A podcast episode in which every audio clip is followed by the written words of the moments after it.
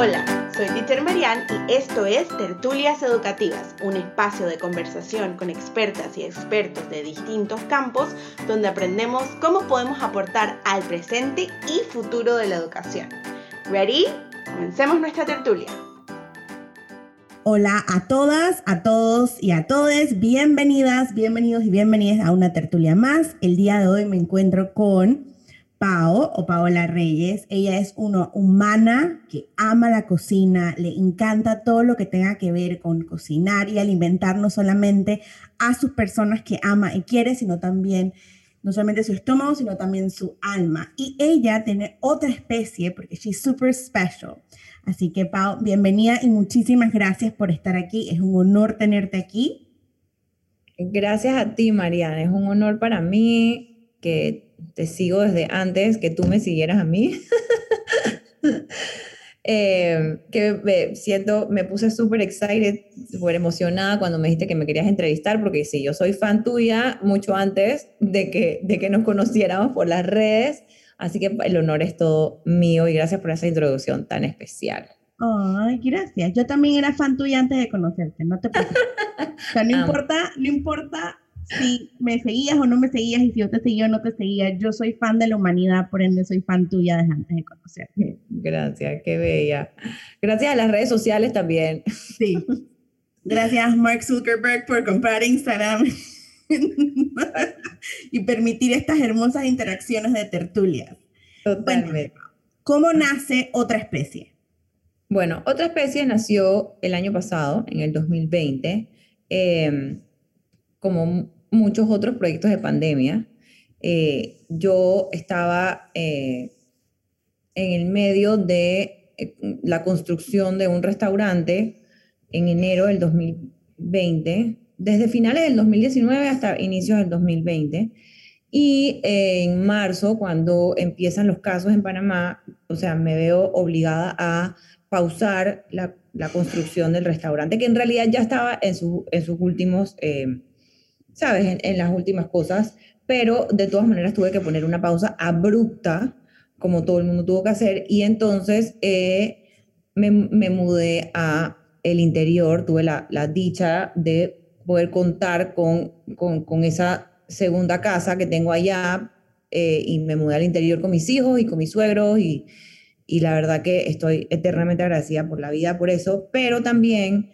Eh, fue muy difícil para mí acostumbrarme a la nueva vida de mamá maestra, porque tengo dos, bueno, en ese momento tenía un, un bebé que no tenía ni un año y mi toddler de, de tres años y pico, casi cuatro, eh, que ya estaba en la escuela, en, en PK, y em, a mí me, me, hizo mucha falta tener mi propio tiempo y producir. A mí me gusta mucho hacer, entonces... Eh, vi que mis amigas que estaban en la ciudad y bueno, amigos en general, eh, estaban teniendo estos, estos temas que no quiero ir al súper por miedo, eh, por la pandemia, eh, por el coronavirus, o no quiero, o cuando llegan las cosas a mi casa las lavo como una loca, o entonces como que quiero hacer la menor cantidad de compras posibles, quiero comprar en bulk, ¿qué hago? ¿Cómo congelo la comida? Entonces empecé a hacer estos stories desde mi Instagram personal, donde daba como que mis tips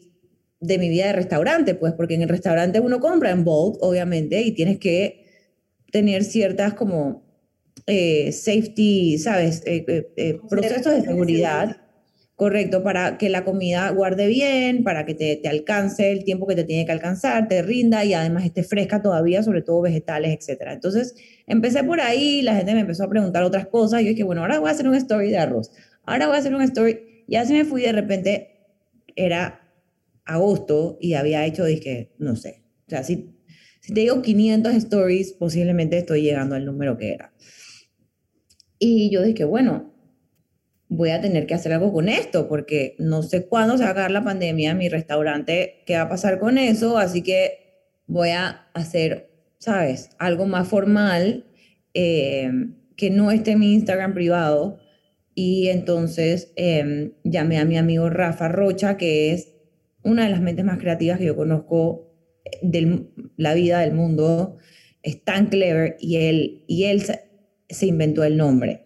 Él se inventó la otra especie porque él sabía que yo era todo all about spices y que ese era como que mi, mi ¿sabes? Mi área.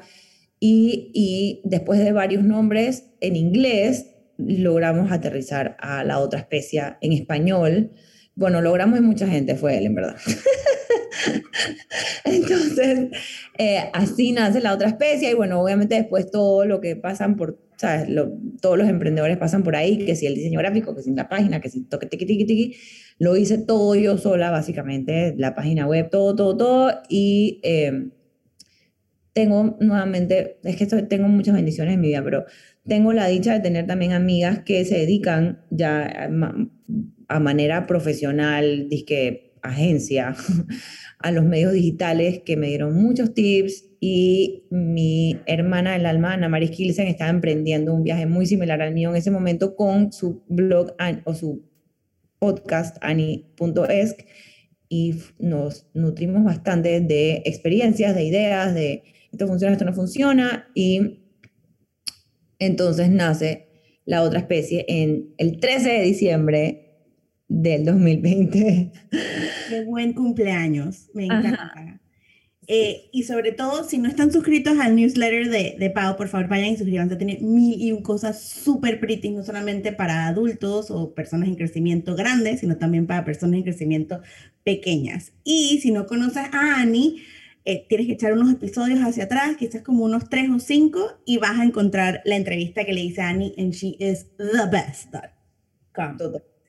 Pero si echamos para atrás un poquito, ¿cómo nace o de dónde comenzó esta apreciación por la comida o hacia la comida? ¿Y crees que es algo transmitible o que puedes enseñarle a través de un modelamiento a tus personas en crecimiento?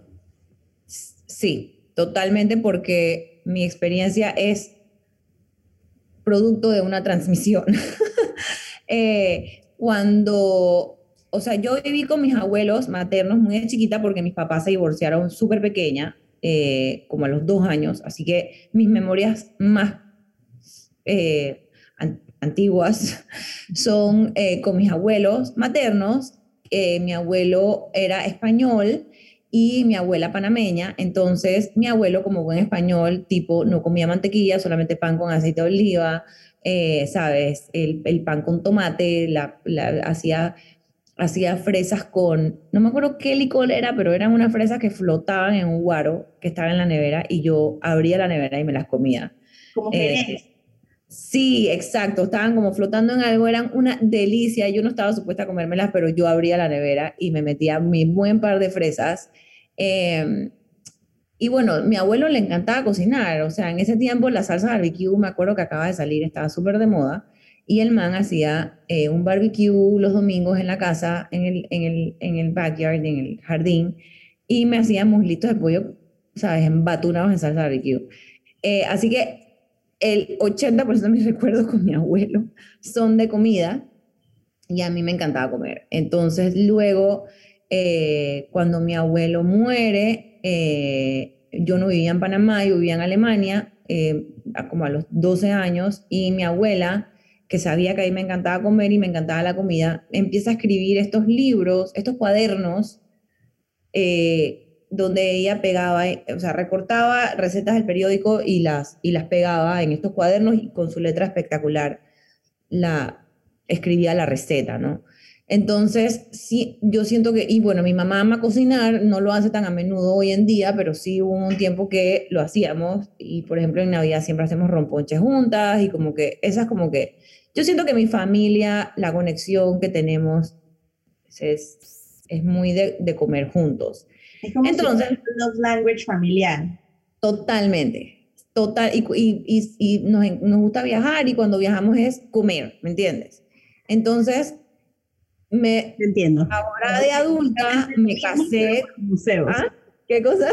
Yo hago exactamente lo mismo, pero con los museos. Ajá. Al nivel de nerdez en mi familia, o sea, si, si, otra, si yo if I take your story y la pongo como en mi, en mi mundo, por así decirlo, es la nerdez de, ojo, mi, mi bisabuelo era italiano, Ajá. mi abuelo se fue a la universidad a estudiar Italia, mi bisabuelo le enseñó todas las recetas a mi abuela, yo crecí con mi abuela, por un lado, y del otro lado tengo a mi papá, que creció con los Sonians. Entonces creció muy lleno de cultura, muy lleno de averiguar otras cosas. Entonces, I get you y te entiendo totalmente porque yo hago exactamente lo mismo. Es que, ok, llega a un país nuevo, ¿cuál es el plato típico? Vamos al Museo de Ciencias Naturales, quiero aprender de su cultura. Entonces, I get it, I get it. Ese, ese, es mi, ese es mi, mi tipo de, de, viaje, totalmente de acuerdo. Eh, y nada, luego, luego ya adulta, eh, me fui a hacer esta maestría espectacular, que viajé por el mundo, o sea, estuve cinco años fuera de Panamá, fui a Asia, África, o sea, solamente me faltó Oceanía, básicamente. Em, y eh, cuando regreso, me caso y me caso con una familia porque a veces uno no se casa solamente con el esposo, sino también la familia entera. Y en mi caso, definitivamente estoy casada con toda la familia, eh, que también em, su vida revolves around food. O sea, literal, es dije que vamos, o sea, estamos terminando el desayuno, me estoy terminando de meter la arepa en la boca y mi suegra está dije, ¿qué vamos a almorzar? Y yo te dije, no puedo pensar en comida. Em, así que, o sea, sabes, es como un full circle y em, casualmente acabo de mandar un newsletter el lunes em, que se trataba de la comida de niños, entre comillas. Eh, y lo, lo, o sea, lo dije en el newsletter y también lo dije en, en, Instagram. Yo no creo que existe tal cosa como comida de niños. Eh, o sea, me hierve la sangre cuando voy a un lugar y veo, dije, menú de niños. Es como que hay comida, punto. O sea, si tú tienes que ponerle de niños a la comida, es porque tú me estás diciendo que la comida que tú tienes en el menú tiene un problema. Personas en crecimiento. Sí, porque, o sea, todos somos humanos, ¿me entiendes? Todos los humanos necesitamos los mismos nutrientes, las mismas antioxidantes, las mismas vitaminas, entonces como que no entiendo por qué. Entonces, partiendo de ahí, eh, se me ocurrió, y también porque mucha gente me pregunta, mis amigas, y que ya no sé ni qué más snacks ponerles, que es otra cosa que digo en el newsletter, que es que amo que las escuelas se hayan puesto estrictas con el tema de las loncheras, porque mis hijos no van a ser los niños raros que traen la comida rara. Todo el mundo tiene loncheras raras nadie puede llevar doritos. No.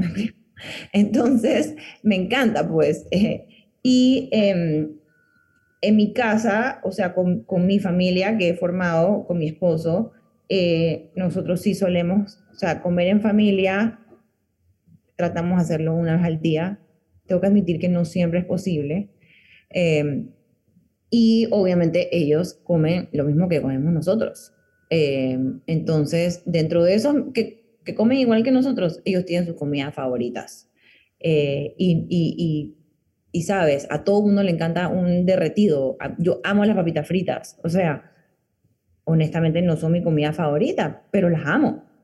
Eh, y entonces es un tema de que tú les enseñas todo, a whole new world a tus hijos y toda la comida que hay y que se come en tu casa y ellos te van a imitar y ellos van a seguir en tus pasos. Y puede que haya uno que sea más piqui que otro, que no le guste comer, porque no a todo el mundo le gusta todo, a mí no me gusta la carne, me decía, es normal.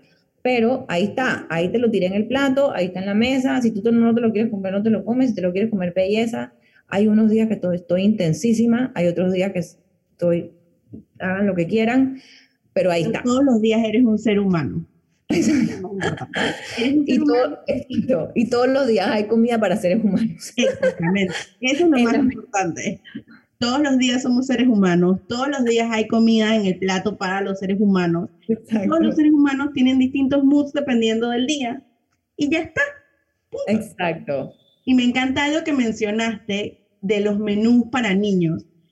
Es el hecho de que yo tengo ese mismo sentimiento, pero cuando dicen que no, es que ese no es un tema para esa edad. Excuse me? ¿Perdón? ¿Cómo así que no es un tema para esa edad? Ajá, es de que cuando me dicen que no, es que no se puede hablar de sexualidad cuando tienen tres años, disculpa. Ajá. Ajá. Tú puedes comenzar por consent. Es una cuestión de explicar mecánicas y no específicos, dependiendo de la edad. Ay, no, lo que pasa es que tiene que compartir. No, señora. Estamos hablando de consent, no tienes que compartir. Y yo tengo ese mismo sentimiento cuando me hablan de temas de que, ay, pero es que no le, yo soy ingeniero electromecánico y no le puedo, no puedo conectar con mi hijo con mi pasión porque es ingeniería electromecánica. Es de que, señora, señor, señores, disculpe, usted le puede explicar electromecánica a su hijo de dos años o a su hija de dos años. Es una cuestión de mecánicas apropiadas para la edad y no específicos. Si vas a hablar de sexualidad, ok, guárdate los específicos para cuando tengan 15 años, pero puedes hablar de las mecánicas antes. Puedes hablar de las partes del cuerpo, puedes hablar de consent, puedes hablar de gustos y no gustos, puedes hablar de emociones, puedes hablar de todo tipo de cosas, pero es una cuestión de entender que a cada edad hay una mecánica y un específico y eso no limita ningún tema. Y es como... Eso soy yo y mi intensidad con la educación. Sí, pero estoy completamente de acuerdo. Eh, y, también no es, o sea, el término es en inglés, dije, dumbing down. no es dumbing down, o sea, no es hacerlo, no es hacerlo, dije, for dummies. O sea, me da mucha risa esa for dummies, pero también me da rabia el for dummies, porque si yo no entiendo algo, no es que yo sea un dummy en el tema, ¿sabes? Es como que a mí me enseñaron que yo era malísima en matemáticas maybe no soy malísimo en matemáticas, maybe tú eras malísimo enseñando. Exacto. o sea, ¿por qué es mi culpa? Exacto, y es lo mismo en el tema de cuando hablamos de fracaso o ignorancia. Es decir, esto tiene connotaciones negativas. El fracaso es una nueva oportunidad para aprender. Esta vez que fracasaste en este momento, pero eso significa que lo intentaste. Eso viene con mecánicas y específicas em, eh, a nivel emocional importantes. Ah, no, es que eres ignorante Sí, puede ser que tu privilegio en cierto momento te pueda hacer ignorante, pero eso no significa que no puedas aprender, que no puedas mejorar. Ser ignorante es simplemente una palabra que tiene una mala connotación que la podríamos voltear a que tenga una mejor connotación y decir, ¿sabes qué? En este tema soy ignorante, no me voy a meter porque no conozco esta oportunidad para aprender. Pero Totalmente de acuerdo, María, me encanta. 40 años la gente se una también. Totalmente de acuerdo, me encantó ese comentario. Me encanta y lo voy a, lo voy a eh, tener, lo voy a interiorizar y aplicar en mi vida. It takes, a while. Toma un, poquito, pero vale la pena. Vale mucho la pena. Así que bueno, o sea, sí creo que obviamente el tema de la comida y comer en casa y, y, y comer rico y comer, eat the rainbow y, ¿sabes? Todo se puede, se puede transmitir a, los hijos siempre y cuando uno mismo esté abierto a todas esas cosas. O sea, si tú eres una persona picky y tú eres una persona que no le gusta probar comida nueva y tú eres una persona que le da miedo la sopa verde, entonces tú le vas a transmitir eso a la, a la gente que está alrededor tuyo. Es como cuando mi hijo mayor dice, eso no me gusta, esto es guácala, porque obviamente el mal lo dice. Entonces el chiquito que tiene dos años dice, no gusta, guácala. Y yo dije, coño, monkey sí, monkey do. O sea, y le tengo que decir, le tengo que respirar profundo y decirle a Julián, gordo, cuando algo no te gusta, please, me lo puedes decir en secreto para que tu hermano no lo escuche, porque tal vez a él sí le gusta. Entonces ya hemos aprendido, cuando ya lo veo, entonces dije, ¡Sí secreto. Y entonces me dice, mamá, Lo amo. Em, pero, ¿sabes? Y, y, es, que es como que él está viendo a su hermano mayor y los dos nos están viendo a nosotros. Entonces, hay que como que, no sé, o sea, es difícil estar todo el tiempo, ser consciente de todo lo que hacemos y todo lo que decimos, pero, pero sí hay que recordar que si tú eres una persona que no tiene interés en la comida y no tiene interés en los vegetales o no le gustan las frutas, posiblemente tus hijos tampoco. Entonces, sí hay que empezar con uno mismo y preguntar por qué tengo, tal, vez es una cosa de gusto, tal vez es una cosa de un bloqueo, no lo sé. Pero, pero así mismo como tú puedes eh, transmitir eh, eh, algo de me encanta y qué cool es comer el brócoli, puedes transmitir no me gusta y guacala el brócoli también voy a meter mi cuchara aquí, puede ser algo de, neurodivergencia a nivel cerebral. Por ejemplo, muchas personas que tienen el diagnóstico de ADHD, no les gusta, o sea, quieren comer y les encantaría probarlo, pero su cerebro ADHD no les gusta la textura. Entonces ahí hay una cuestión de un cerebro versus el otro, que es como, el cerebro es de que quiero probar, quiero intentarlo, y el cerebro ADHD es de que, no me gusta esa textura. Entonces, es también difícil para personas neurodivergentes con algún tipo de trastorno, eh, de estos trastornos de neuropsicología, poder intentar tomar o poder probar o poder comer y por eso se vuelven muy piquis, al igual que cerebros neurodivergentes que pueden estar dentro del espectro del trastorno autista. Es una cuestión de textura, entonces se vuelven piquis, no les gusta, entonces es un poco más complicado, pero claro. les acabo de dar así como, you can pick behind the blind a little bit, para que podamos entender eso también, que es una es, recordemos que somos seres integrales, no es solamente eh, a nivel de me gusta o no me gusta, que puede ser personalidad, puede ser emoción, puede ser que a lo mejor ese vegetal estaba cargado con o está cargado con alguna vivencia negativa en tu, en tu infancia o en tu pasado, sino también que hay cerebros que les cuesta mucho poder tomar texturas distintas y es una cuestión ya de, de cerebro. Wow, ajá. Si pudieras cambiar la perspectiva de alguien con respecto a, por ejemplo, ser plant-based, como, ¿qué, ¿qué, les dirías para invitarles? Dije, mira, pero prueba, inténtalo. Em, no, no, no sé si quisiera cambiar la perspectiva de alguien a que sea plant-based. o sea... Es que lo acepto un poco porque recordemos que muchas veces hay esta carga social de, ah, es que si eres vegetariano, si eres vegano, si eres plant-based, te crees mejor que los demás. Es como... Sí, no, o sea, no, bueno, yo sí fui vegetariana y vegana por demasiados años, muchísimos años de mi vida, no quiero decir demasiados, porque puede sonar negativo. Em, y em, a mí sí me da mucho, mucha pena incomodar a las demás personas a mi dieta. Eh, creo que era un, un, un, momento en el que no había, o sea, en el que no estaba tan comercializado y no estaba tan popularizado tal vez. Eh, había momentos en el que era muy fácil, tipo viviendo en India, o sea, ¿me entiendes? No tenía que decir nada, simplemente había comida y posiblemente nada tenía carne. Eh, y había momentos en los que, en los que era muy difícil, eh, como viviendo en Sudáfrica, que la gente come buco carne y buco hueso, y iban a cazar al safari, cazan animales muy grandes, que luego cocinan en el barbecue. entonces, sí, sí, como que me da, me da pena a veces decirlo. Entonces, eh, sí tengo como que un, no, un temor, es como una, mm, no sé cómo se llama eso, a los labels en general. Como que no me, no me encanta ponerle etiquetas a, a, la, a la, forma, a, a, las dietas o a la forma de comer. Eh, y eso ahora se ha como que... Mm, normalizado? No, o sea, ahora en mí, en mí ah. se ha convertido en algo en lo que sí me gusta como que, sí me gusta como que advocate, em, abogar porque la gente no se autoetiquete. Porque cuando tú te autoetiquetas, eh, tú estás como que poniéndote a ti como el otro, como que hay, esta gente y hay the other. Y yo, yo o tú somos the other. O sea, como que no, no pertenecemos al mismo, primero que todo, en, no pertenecemos al mismo grupo.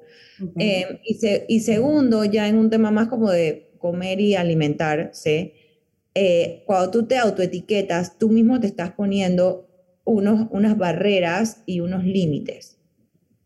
Y eh, cuando te pones esas barreras y esos límites, es muy difícil eh, salirte de ahí y, y, permanecer como que eh, un poco más liberal o mente abierta respecto a otras formas de comer o a otros alimentos, ¿no? Porque se vuelve una, o sea, lo dices de la boca para afuera, dices, ah, es que yo soy tal y tal, y luego eso se convierte en algo que ya yo dije que yo era tal y tal, así que yo no puedo comer eso. Y entonces, cuando quieres salir de esa etiqueta en algún momento de tu vida, porque tal vez no te va a durar toda la vida, hay muy poca gente que es vegana toda la vida, por ejemplo. Es difícil porque sientes que te tienes que excusar y que te tienes que como que eh, explicar. Y en verdad, siento que no, es, que no es necesario explicarse pero es como que una explicación a ti mismo, ¿me explico? Claro. O sea, como que no es que o sea, obviamente te da pena con las demás personas porque posiblemente te llenaste la boca de que eras y eras y eras y ahora estás diciendo que tal vez esto no era tan, tal vez es hora de otra, de otra forma de vida y entonces te da pena contigo mismo y te da pena con la otra gente. Entonces, ¿por, ¿por qué te vas a autolimitar y autoetiquetar? Eso por una parte. Y también la otra parte que no me gusta de las etiquetas es que te cierras a las delicias que hay en la vida y a las posibilidades. O sea, si tú eres una persona que, por ejemplo, tienes, o sea, sientes muy profundo por los animales, que, por ejemplo, yo no soy esa persona. O sea, no quiero decir que no siento profundo por los animales, pero yo no siento que yo no voy a comer vaca porque me da cosita la vaca. Lastimosamente no tengo esa sensibilidad tan eh, ¿sabes? Profunda. Claro. Eh, pero yo sé que hay gente que sí, o sea, que ven una vaquita y lloran, o sea, gente que tiene una conexión demasiado bella y profunda con los animales. Y si, si en tu alma está, yo no puedo comerme esta, este ser, entonces, go for it. O sea, lo, lo entiendo perfectamente. Pero si tú estás dejando de comer cosas porque hay una etiqueta que te lo restringe, ya sea vegetariano, vegano, keto, paleo, ¿qué, qué más hay que está de moda? CIRT, eh, yo no sé, o sea, todas las cosas que están, sí, todas las cosas que están de moda, todos los eating, eh, whatever diets que hay en, en diet culture, eh, entonces posiblemente te estás haciendo más daño de lo que en realidad te estás haciendo bien, porque el proceso mental y emocional de restringir y de etiquetarte, em, al final va a ser como un, efecto rebote. O sea, una vez yo leí que solamente, o sea, que cuando estás haciendo una dieta, el, el, el, average, el tiempo, averaje que, que, la gente está haciendo, hace una dieta es de seis semanas. Y también leí que la mayoría de las dietas y cuando digo dietas no me refiero a que tú vas a la, nutricionista y te hacen una dieta, me refiero también a una dieta, o sea, es todo lo que está pasando ahorita mismo, desde, desde keto hasta todo eso es una dieta. Em, que cuando tú estás haciendo una dieta, em, posiblemente vas a rebotar a modo yo-yo eh, cuando terminas y vas a y eso mucha gente lo ha escuchado, estoy segura, y vas a terminar con más peso del que empezaste. Entonces, o sea, hagámonos un favor y eh, no nos etiquetemos, no nos suscribamos a esas limitantes que ni siquiera vienen de nosotros, sino que vienen de una industria alimentaria que está tratando de vendernos productos nuevos todo el tiempo y ya no saben ni qué inventar y entonces inventan dietas nuevas Em, y hacen research para poder sustentar esas dietas nuevas. Eh, o sea, todo es, es, así, es la realidad. Entonces, y mejor preguntémonos a nosotros, así como el ejemplo que di de la persona que tiene una conexión extra espiritual con los animales, ¿cuál es nuestra conexión con los alimentos que comemos nosotros? ¿Sabes? O sea, abordar eso de otra perspectiva, desde adentro en vez de desde afuera. Me encanta. O sea, literalmente, you just hand us like a, como una tonelada de oro aquí. literalmente.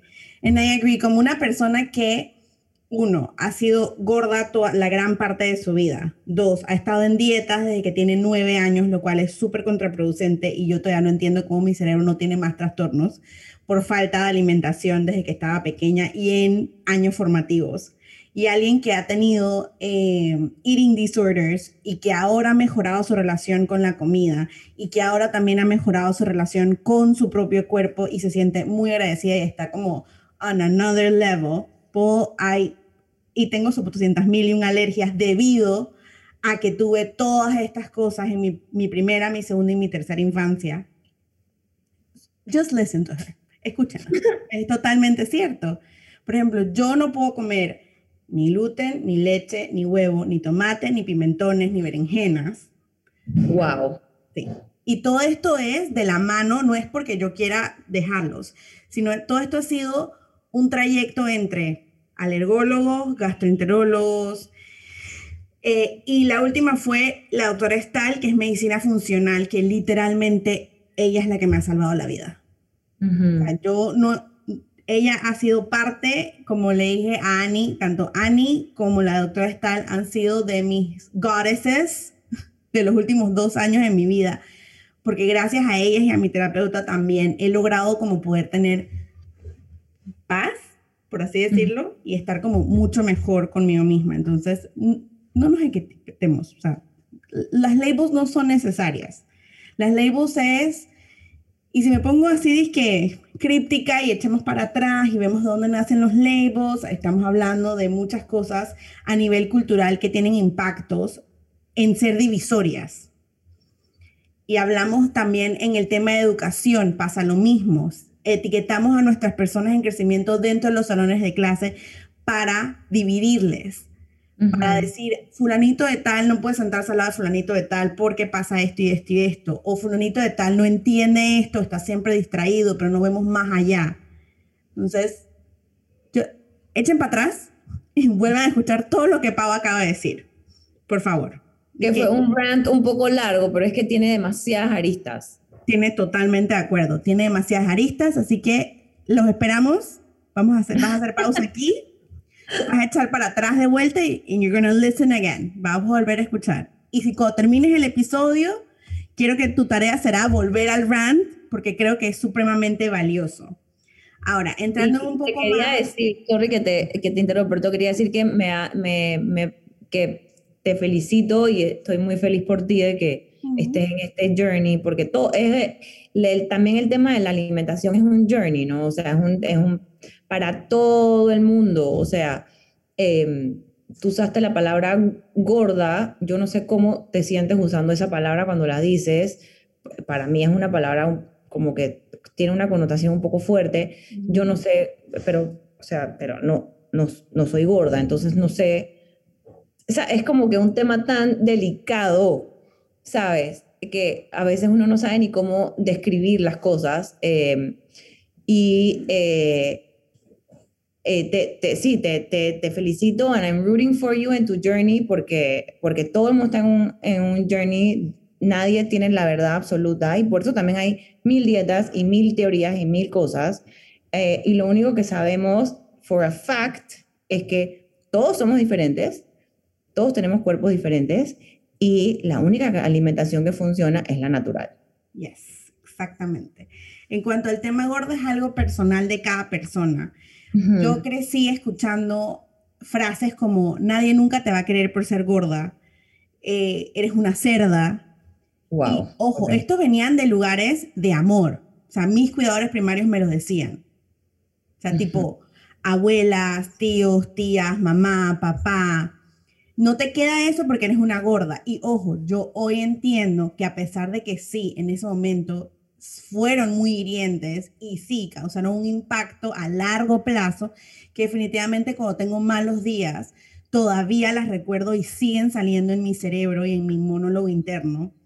El poder tener el privilegio de reclamar algo que me hizo tanto daño durante mi infancia, mi adolescencia y mi primera adultez, it's so liberating al mismo tiempo. Es como, es solamente un objetivo más como decir, eres alta o alto, eres eh, pelicastaño, tienes el cabello negro, decir que es solamente un adjetivo más y que eso no, again, volvemos a los labels, eso no me hace, yo soy más que gorda, yo soy más que una maestra, es algo que ahorita mismo yo personalmente estoy lidiando en terapia, el hecho de que mi identidad está muy ligada a lo que yo hago porque no tuve experiencias eh, para determinar mi identidad como persona fuera de las cosas que hago eh, durante mi adolescencia y mi primera adultez, que es como estas pequeñas victorias mean a lot to me, por ejemplo. Y you need to ask, solo pregunten, ¿cómo te sientes con respecto a la palabra gorda? ¿Prefieres gordita, cariñito? Just ask. O sea, me parece, o sea, como tú la usaste, me atreví a preguntar, porque honestamente nunca le había preguntado a nadie, pero me sentí como que, ok, yo a esta persona le puedo preguntar cómo se siente con esta palabra, porque la utilizó, ¿sabes? Como que siempre como no, no, o sea, no sé, si uno ve una oportunidad de hacer una pregunta que... Do it. Exacto. Así que gracias, gracias por tu honestidad y por permitirme preguntarte algo a ti. Totalmente, con mucho gusto y gracias a ti por mostrar respeto y también curiosidad de un lugar de, querer aprender, de querer conectar con otra persona y entender también el journey, porque, again, volvemos a lo mismo, son labels que nos intentan dividir. No es que fulanita es gorda, pero fulanita es flaquita y ya la van a querer más o, whatever. O ella tiene mejores notas o ella no es buena en matemáticas. They're just labels. Sí. Entonces, yo entiendo que de cierta manera es necesario en esta sociedad como dividir las cosas y tener labels para poder entender mejor la sociedad y el sistema, pero poco a poco tenemos que, una vez tenga el label y lo entendamos, poder decir que, ok, ya, thank you, el label ya hizo su trabajo, ya entendí lo que significa esto, I can move on, puedo quitar el label ahora. Sí, quiero contarte algo que me marcó un montón una vez, una persona que tengo mucho tiempo sin ver, pero que, que quiero un millón Em, y ella trabajaba conmigo en un lugar eh, y nos volvimos muy cercanas trabajando juntas y em, yo, teníamos, yo tenía como 24 años, así que debe haber tenido como 20 porque es un poco menor que yo. Y una vez nuestra jefa mayor, o sea, había una jefa directa y luego la jefa de la jefa, le dijo a, a mi amiga, le dijo como, es que tú no te puedes poner esas ropas porque tú no eres flaca como Paola. Y ella me vino a decirme eso. Esta es una persona que ha batallado con obesidad por mucho tiempo. Y yo me acuerdo que la que lloró, o sea, yo lloré.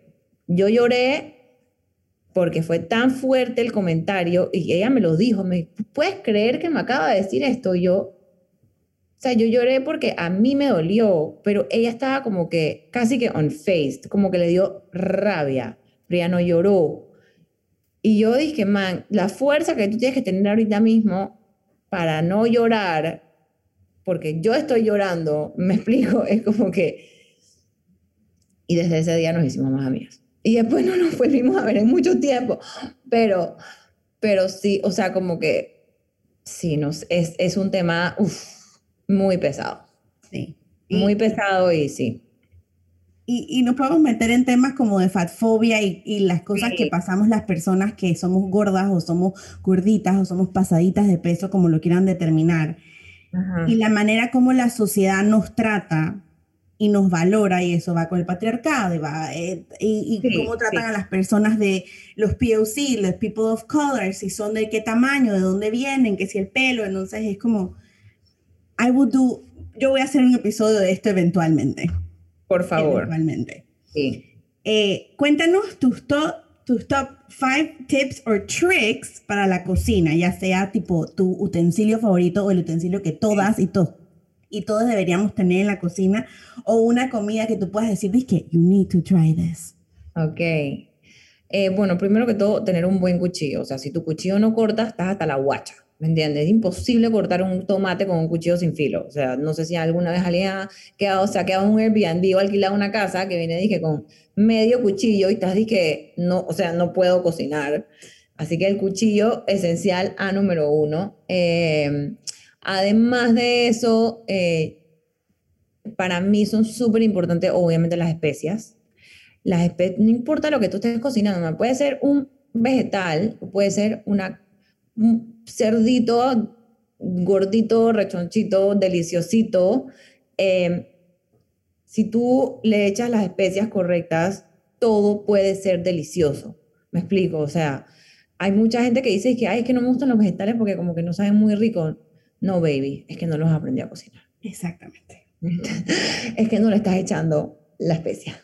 Em, entonces, y en la misma línea de número tres vendrían las hierbas, eh, las hierbas están como que underrated. Yo siento que ahora, por ejemplo, cuando voy a Rivasmith, hay toda una sección de hierbas y digo, dije, ajá, ¿dónde han estado toda mi vida? ¿Me entiendes? Las hierbas, y no es que le vas a poner un perejil y decorar, dije, ay, le voy a echar una hojita de perejil, no, la cosa necesita orégano, albahaca, cilantro, cebollina, o sea, las hierbas son, o sea, eh, la base de la sabor con las especias. Em, Lo otro es el ácido.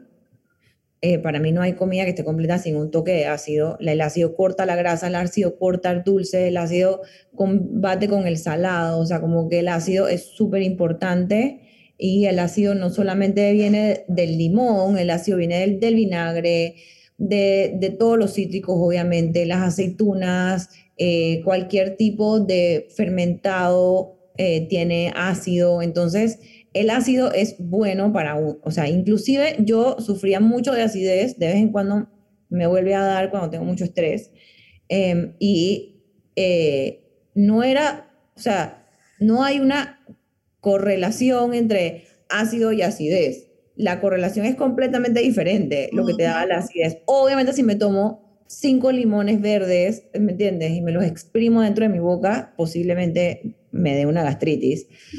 Pero pero no porque eh, comiste, sabes, no sé, te diste una panzada de aceitunas o, o, te tomaste algo, sabes, comiste una ensalada con mandarina, te va a dar acidez. Exacto. Eh, a menos que tengas como que, ah, sabes, algún tema ya más gastro como tú, que no puedes comer nightshades. Exacto. Eh, ese ya es otro tema. Eh, por cuál voy por el 4. Y el 5 es no es ningún ingrediente ni ninguna herramienta, es como que tu mindset. Tu mindset a explorar y a estar abierto, abierta, abierte a, a las posibilidades. Porque si hay algo que no me gusta de lo que estoy haciendo ahora de la otra especie, es las recetas. O sea, yo hago recetas porque a la gente le gustan las recetas. Porque si yo pusiera un video y les digo, esto es ¿sabes? Una ensalada de lentejas con especias, hazla en tu casa, nadie la va a hacer porque no se van a atrever. Pero, de, entonces no me gusta poner recetas porque, por ejemplo, un libro de recetas no te va a enseñar a cocinar, un libro de recetas te va a enseñar a hacer la receta. Entonces, como que mi invitación es que partas de lo que yo te estoy dando y utilices eso en, otras, en otros contextos. Y yo hago yo hago capacitaciones, por ejemplo. cuando yo hago capacitaciones, yo dejo tareas. Em, y las tareas, eh, por ejemplo, yo dejo entre cuatro y cinco tareas por semana. Y la gente se queja, obviamente. No estoy en contra de las tareas escolares porque no tienen sentido, porque me hacen pensar, pero conociéndote y asumiendo más o menos, ya conociendo la otra especie y todo esto, asumo que son tareas prácticas que te invitan a salirte del cuadrado. Correcto. Entonces tienes dos tareas que, por ejemplo, una o dos tareas que son una receta hecha y derecha, ¿ok? Y esas, y esas recetas son porque hay una, o hay una técnica ahí, o hay el uso de un ingrediente que yo quiero que sea como que un aha moment. Dije, mm. ah, esto se usaba así, ya entendí. Ah, esto se cocinaba así, ya entendí. Y luego hay otra cosa que no es ese es mi hijo con la flauta, sorry. Y luego hay otra, exacto, otra tarea que, em, que es como un paso a paso, pero no es una receta. Es como que tienes una lista de ingredientes y más o menos te dice, que recuerda no sé qué. Y luego hay otra tarea que es, haz una, un chimichurri. ¿Sabes? Mete un vegetal al horno y échale comino. Exacto. Y entonces me tienen que mandar fotos. Entonces, eh, para mí, si tú quieres en verdad aprender a cocinar y cocinar en casa sin tener que abrir un libro de recetas, es importante que te sientas suficientemente empoderada y eh, para empoderarte no necesitas todos los conocimientos de la cocina. Es un mindset. Es de que, ay, yo vi que Paola en la otra especie le echó eh, paprika a los garbanzos. Yo le voy a echar paprika a los frijoles. Yo extraño la paprika, pero I get it, I get it. ¿Ah? Extraño la paprika porque ahora ya no puedo comerla porque me da eczema. en polvo, o sea, dije seca. Ok, vamos con otro ejemplo. El comino, que es mi, pero está bien. favorita. Exacto. Por ejemplo, yo vi que tú hiciste un video de cubitos Mai, cómo cambiarlos del clásico comercial a tú hacerlos en casa. Y yo dije, genial. Y yo tengo un medio picky eater aquí en la casa con mi partner, que a él las cosas verdes, él las ve verdes y es como, voy a comer un poquito, pero no voy a comer mucho. Y abajo, o sea, tipo mi vecina, cuatro pisos más abajo, es mi abuela y es otra picky eater. Y cuando a mí me toca cocinar, yo lo que hice fue, dije, ok, Pau, Pau hizo esto, yo voy a meter todo, o sea, metí disque puerro, cebollina, todo lo verde que yo encontré en el súper, literalmente todo lo verde que yo encontré en el súper, lo metí en la licuadora le eché una cabeza de ajo casi entera, era un ajito chiquito, como una cabeza de ajo, le eché una cebolla y media, le eché casi como ocho pedacitos de cúrcuma y una raíz de jengibre. Y dije, ok, aceite de oliva, sal, pimienta, un poquito de agua y se, Eli. una pasta. Hiciste un sofrito delicioso. A todo y todo el mundo queda feliz. No, hay no estás viendo verdes, sabe súper rico tiene un montón de nutrientes, sé que está bien, tiene aceite de oliva, que es una, una grasa buena. Yo sí. sí, ya. Y es fácil, porque no me es un cucharazo a lo que tenga que te preparar y done. Buenísimo, me encanta. Ajá, entonces sí, para eso es que yo hice la otra especie, para que la gente como tú hiciste se inspire. Más cuando yo hago mi planificación de Instagram, que me enseñó a hacer una pelada que se llama Andrea Flores, que es lo máximo que hay en el mundo, y me cobró, dije, dos centavos, me hubiera podido cobrar miles de dólares por su conocimiento. Em, la man decía que tenías que poner como que el objetivo o como que la intención, no me acuerdo cómo se llama la palabra, cuál es, em, de ese post, ¿no? O el objetivo primario o objetivo secundario. Y casi siempre mis objetivos son inspirar, persuadir. Entonces, es de que tengo que buscar otros objetivos, que humor, educar, informar, ¿me entiendes? Porque casi siempre es inspirar, persuadir, pero entonces me doy cuenta que en realidad lo que yo quiero es inspirar, o sea, como que yo no quiero, o sea, obviamente estoy educando de cierta manera, pero en realidad en la base de, lo, de por qué hago lo que hago es como que inspírate, si te gusta la comida, si te gusta comer, anda, échale, tal vez no te sepa bien, pero hay un mínimo porcentaje de probabilidad de que no te sepa bien. O sea, lo más seguro es que te va a quedar deli y lo vas a volver a hacer de nuevo y le vas a echar un poquito más de lo otro y un poquito más de esto y así vas aprendiendo. Que you only learn by doing. Exacto. Ahora es, que, ¿sabes qué? Yo debería volver a intentar la receta de los garbanzos crocantes, pero en lugar de, de eh, pimentón en polvo, le puedo poner otra cosa. Claro, hay 100 mil especias. O sea, pone la que quieres. Sí, la que, o sea, inclusive ayer en la casa de una clienta hice, eh, bueno, sátar, si sabes qué es sátar, garbanzos con sátar es una delicia y las lentejitas crunchy las hicimos full con hierbas secas, no le echamos ninguna especia y quedaron deli, entonces,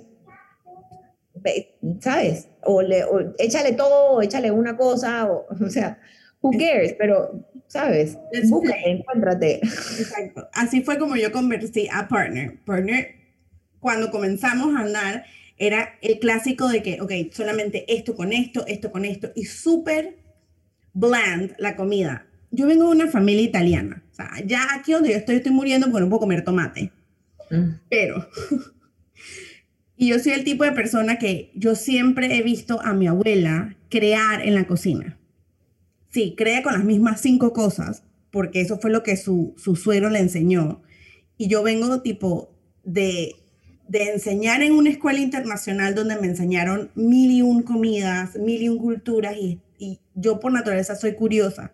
Cuando yo llego a la cocina, la cocina para mí es, un, es como si fuera un laboratorio de ciencias. Exacto. prende mi nerda de ciencias de que vamos a crear y esto cómo vas a ver y le voy a echar esto aquí. Y es como, si creciste en los 90, de seguro conoces el mundo de Big Man. La serie del mundo de Big Man. Para mí, cuando yo me meto a la cocina, yo soy Big Man. Es digo, ok, ¿qué va a pasar? ¿Cómo hago esto? Causa, consecuencia. Y, y es algo que yo utilizo en mis clases. A pesar de que hagamos, los niños prefieren hacer tipo cupcakes o cosas de cajeta porque es más fácil. Allí hay oportunidades de ciencia, allí hay oportunidades de aprendizaje. Y cuando tienes a una persona en crecimiento, que tiene un diagnóstico como el ADHD, baking es la herramienta número uno o el ejercicio número uno para control de impulsos. Wow. Porque no te puedes, o sea, yo le digo, aquí está el huevo, La receta dice que lleva tantos huevos. Ahora, ¿qué pasa si nos comemos el huevo? Y investigamos acerca del huevo y qué puede pasar cuando nos comemos un huevo crudo. Me encanta hacer eso con mis hijos. Qué buena idea. Es, es, todo un momento, y esto es una mentalidad Montessori, por eso yo insisto en que el Montessori no es un currículum educativo, es una filosofía de vida. Porque tú comienzas a pensar fuera de la caja y comienzas a encontrar estas oportunidades de aprendizaje en todos lados. Y siento que la cocina, siendo una persona que creció viendo a mi abuela en la cocina, una persona que se siente cómoda en la cocina. Otro día estaba aburrida y yo dije, voy a hacer galletas. Ok, pero no puedo tener gluten, no puedo, tener, uh, no puedo tener huevo, tiene que ser leche, pero la, si hago la leche de coco, entonces es como, it's overbearing sobre el sabor de la galleta y quiero que sea como un, un butter cookie. Entonces es como todas estas cosas que son súper importantes al momento de desarrollar eh, eh, critical thinking en las personas en Totalmente. Estás problem solving, estás thinking out of the box. Exacto. Toda la cosa que necesito que le enseñen a todos los niños de este país. Poco a poco, lentamente. Dame 20 años más y voy a crear una fundación para Gracias. cuidadores primarios y personas en crecimiento pequeñas donde Lord. Clases para todo el mundo. O sea, no, no importan las matemáticas, pero por favor, enséñenle a think out of the box y critical thinking, man. Cuando, cuando empiezas a trabajar con gente, o sea, cuando, ¿me entiendes? La gente los cocineros que yo contrato, que vienen a mi cocina, eh, en mis restaurantes. O sea, es un trabajo bien, uff, pesado y, y, es un, y es oh. una, gracias, porque de oh. verdad que más allá de que el servicio y lo que le tienes que decir y que se sepan el script, es como que, ok, se acabó, ¿y qué vamos a hacer? Se acabó tal ingrediente, ¿y qué vamos a hacer? Y es como, están completamente bloqueados, o sea, no, no encuentran, no, no, saben ni cuál es el proceso para pensar en el problema para encontrar una solución, ¿me entiendes? Entonces lo tengo que casi que llevar de la mano. Em, y eso es algo, digo, yo vengo a trabajar en fundaciones, yo trabajé en fundaciones por muchos años, y eso es una de las cosas que siempre me pareció tan importante cuando íbamos a las escuelas públicas, era, oye, pero es que no, es que no le estás enseñando a solucionar el problema o a pensar de una manera creativa. Es como que... Y nada, y después cuando eres business owner y, te das cuenta de que, ajá, mira cómo se refleja esta falta aquí. Exacto. Call me. Realmente, yo hay appeal y yo siempre le digo a mis clientes, yo con ustedes como adultos o como adultas, I'm gonna appeal to your inner child. Porque yo sé que yo como adulta, de adulta a adulta, menos que tú tengas un, if we vibe on the same level, tipo tú y yo, que nos conocemos por primera vez through Zoom, and we're vibing good y tenemos ideas muy similares. Pero si tú tienes una idea de la educación tradicional, yo voy a pedir a tu niña interna o a tu niño interno, porque yo sé que de allí todas y todos tenemos esa niña o ese niño interno vivo de una u otra manera. Y una vez I appeal and I catch it through your inner child, entonces yo puedo comenzar a que tú, Twitter Mark por Mariana Plata, puedas empezar a desaprender todas las cosas que el sistema tradicional te enseñó. Sí. como, ok, vamos a pensar fuera de la caja. Tomo, y, y yo soy muy, again, en el concepto de multi-hyphenated, es, yo soy muy de, ok, voy a tomar esto de Montessori, voy a tomar esto de esta experiencia de mi vida, voy a tomar esto acerca de todo lo que sé acerca de inteligencia emocional, voy a tomar esto acerca de juegos, voy a tomar esto acerca de películas o cosas con lo que pueda conectar contigo. And then I have new parents. Tengo nuevos cuidadores primarios para mis personas en crecimiento, mis estudiantes. So I will always appeal a tu niño interno o a tu niña interna. ya que estamos en la ronda humanizadora, Cuéntanos. Esta es una ronda donde te pregunto tres cosas súper básicas porque al final, además de ser una experta, también eres una humana. Y quiero que la gente se lleve eso consigo, que todas y todos somos diferentes y todas y todos somos multi-hyphenated y podemos tener mil y una expertices, pero seguimos siendo humanos. Eh, ¿Cuál es tu color favorito? Ahorita mismo. Ajá, me encanta. Amarillo. No. Eh, sí, eh, en este momento tengo como dos años en el eh, Writing the Yellow Wave. Estoy obsesionada, o sea, literal, cel cobre celular amarillo, o sea, toda la otra especie amarilla. Me encanta. Eh, pero sí, pero cambio. Así que si en dos años me preguntas, posiblemente tenga otro. O sea, ha sido azul, ha sido verde, no sé, pues ha sido naranja. Pero sí, ahorita mismo estoy amarillo. Me encanta. Yo soy así, o sea, yo tengo es que el lila es mi favorite color como base. Si tú me preguntas Ajá. cuál es tu favorite color, te voy a decir lila. Pero si me dices cuál es tu favorite color now, te voy a decir que verde. Quiero Ajá. como, así como el verde de tu planta que tienes atrás, así. Ajá. Ese. Ajá. Eh, en playa o montaña, ¿qué prefieres? Yo vi, cuando tú me mandaste esas preguntas, yo dije, ¿esto que voy a contestar? O sea, outdoors, ¿me entiendes? Bello. Yo digo, te voy a decir la verdad, si tú me invitas a la montaña, pero, es que, pero tú quieres que nos quedemos en la casa, en la chimenea, roasting, eh, rostizando malvas, tal vez te voy a decir que aburrido. Ok, si tú me invitas a la montaña y me dices que mañana vamos a hacer una caminata o vamos a hacer un hike, te digo, o sea, te voy para la montaña, pero 100 mil por ciento. Me, me explico, o sea, en la montaña tiene que haber una actividad. Eh, si es así, o sea, mi, mi, la mayoría de mis viajes con mi esposo, o sea, nuestro lenguaje del amor a modo pareja es hiking. Entonces, siempre, siempre que nos vamos de viaje juntos, tratamos de hacer un hike, una caminata outdoors, como que eso es algo que tenemos en común, eh, además de la comida. Eh, así que sí, pero yo vivo en la playa, o sea, todos los fines de semana me voy a la playa, o sea, el mar y yo, el, yo y el mar somos uno, o sea, tengo arena en todas mis uñas, 100%. No lo dudes. Y mis hijos pues crecen en la playa. Me encanta. Perfecto. Eh, I agree with you. En verdad, si yo fuera a la montaña, diría de que, ay, no, qué pereza. Si me Ujú. dices que, ¿sabes qué? Vamos a ir en un trail, vamos a ver tipo animales, vas a cargar Ah. serpientes, vas a ver. Es como tiene que estar llena de actividades para que yo me distraiga de lo aburrido. Exactamente. Pero si me dices que, oye, vamos al valle, Ay, a no. mi casa, el fin de semana, es como que, eh, eh, no te... Exacto. I get it. Sí, yo te. Sí. Ajá. Igualita. ¿Y cuál es tu hobby favorito? Ahorita mismo, Ahorita mismo, sí. ahorita mismo patinar. Ay, sí, cierto. Me compré unos patines, me dio como la locura el año pasado en pandemia porque yo, yo vivía en Berlín, entonces en Berlín hay este parque que era un aeropuerto, o sea, ponte que el aeropuerto de Paitilla, ¿te acuerdas del aeropuerto de Paitilla? Sí, el que ahora es conocido como Multiplaza. Correcto, ponte que eso no hubiese sido multiplaza, sino que hubiesen hecho un parque ahí. Ajá, y hubiesen dejado las pistas de aterrizaje. Eso lo hicieron en Berlín con el aeropuerto antiquísimo de la era de, eh, ¿sabes? Cuando Alemania estaba dividido. Ujú. Agarraron ese aeropuerto que se llama Tempelhof y mm, en vez de vender las tierras, eh, la ciudad decidió que eso iba a ser un parque. Entonces tienes estos, eh, eh, ¿sabes? Calles de aterrizar Ajá.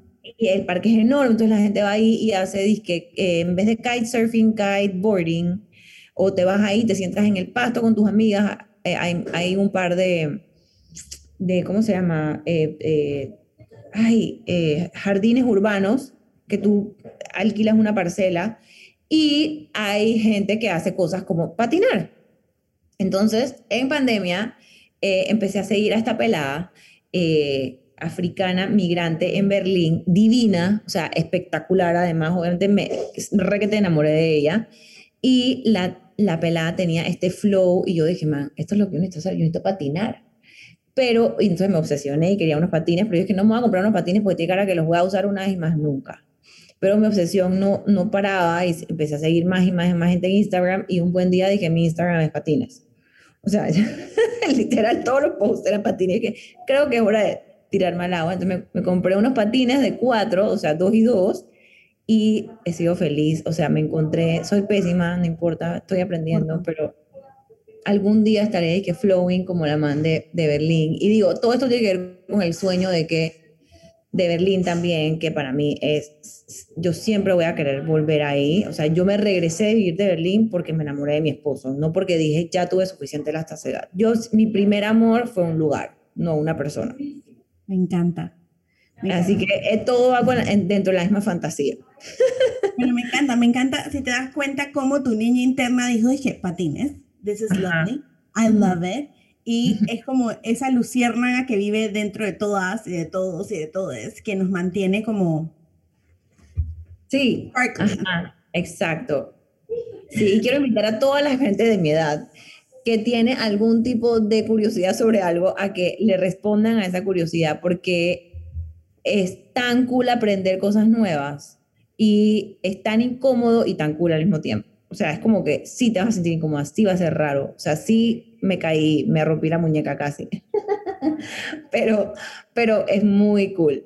De verdad, háganlo. Aprendan cosas nuevas, flexibilicen su cerebro. Por favor, por favor, aprovechen la neuroplasticidad. Me encanta, me encanta. Vuelvo y repito. Detengan, echen para atrás y vuelvan a escuchar lo que acaba de decir, por favor.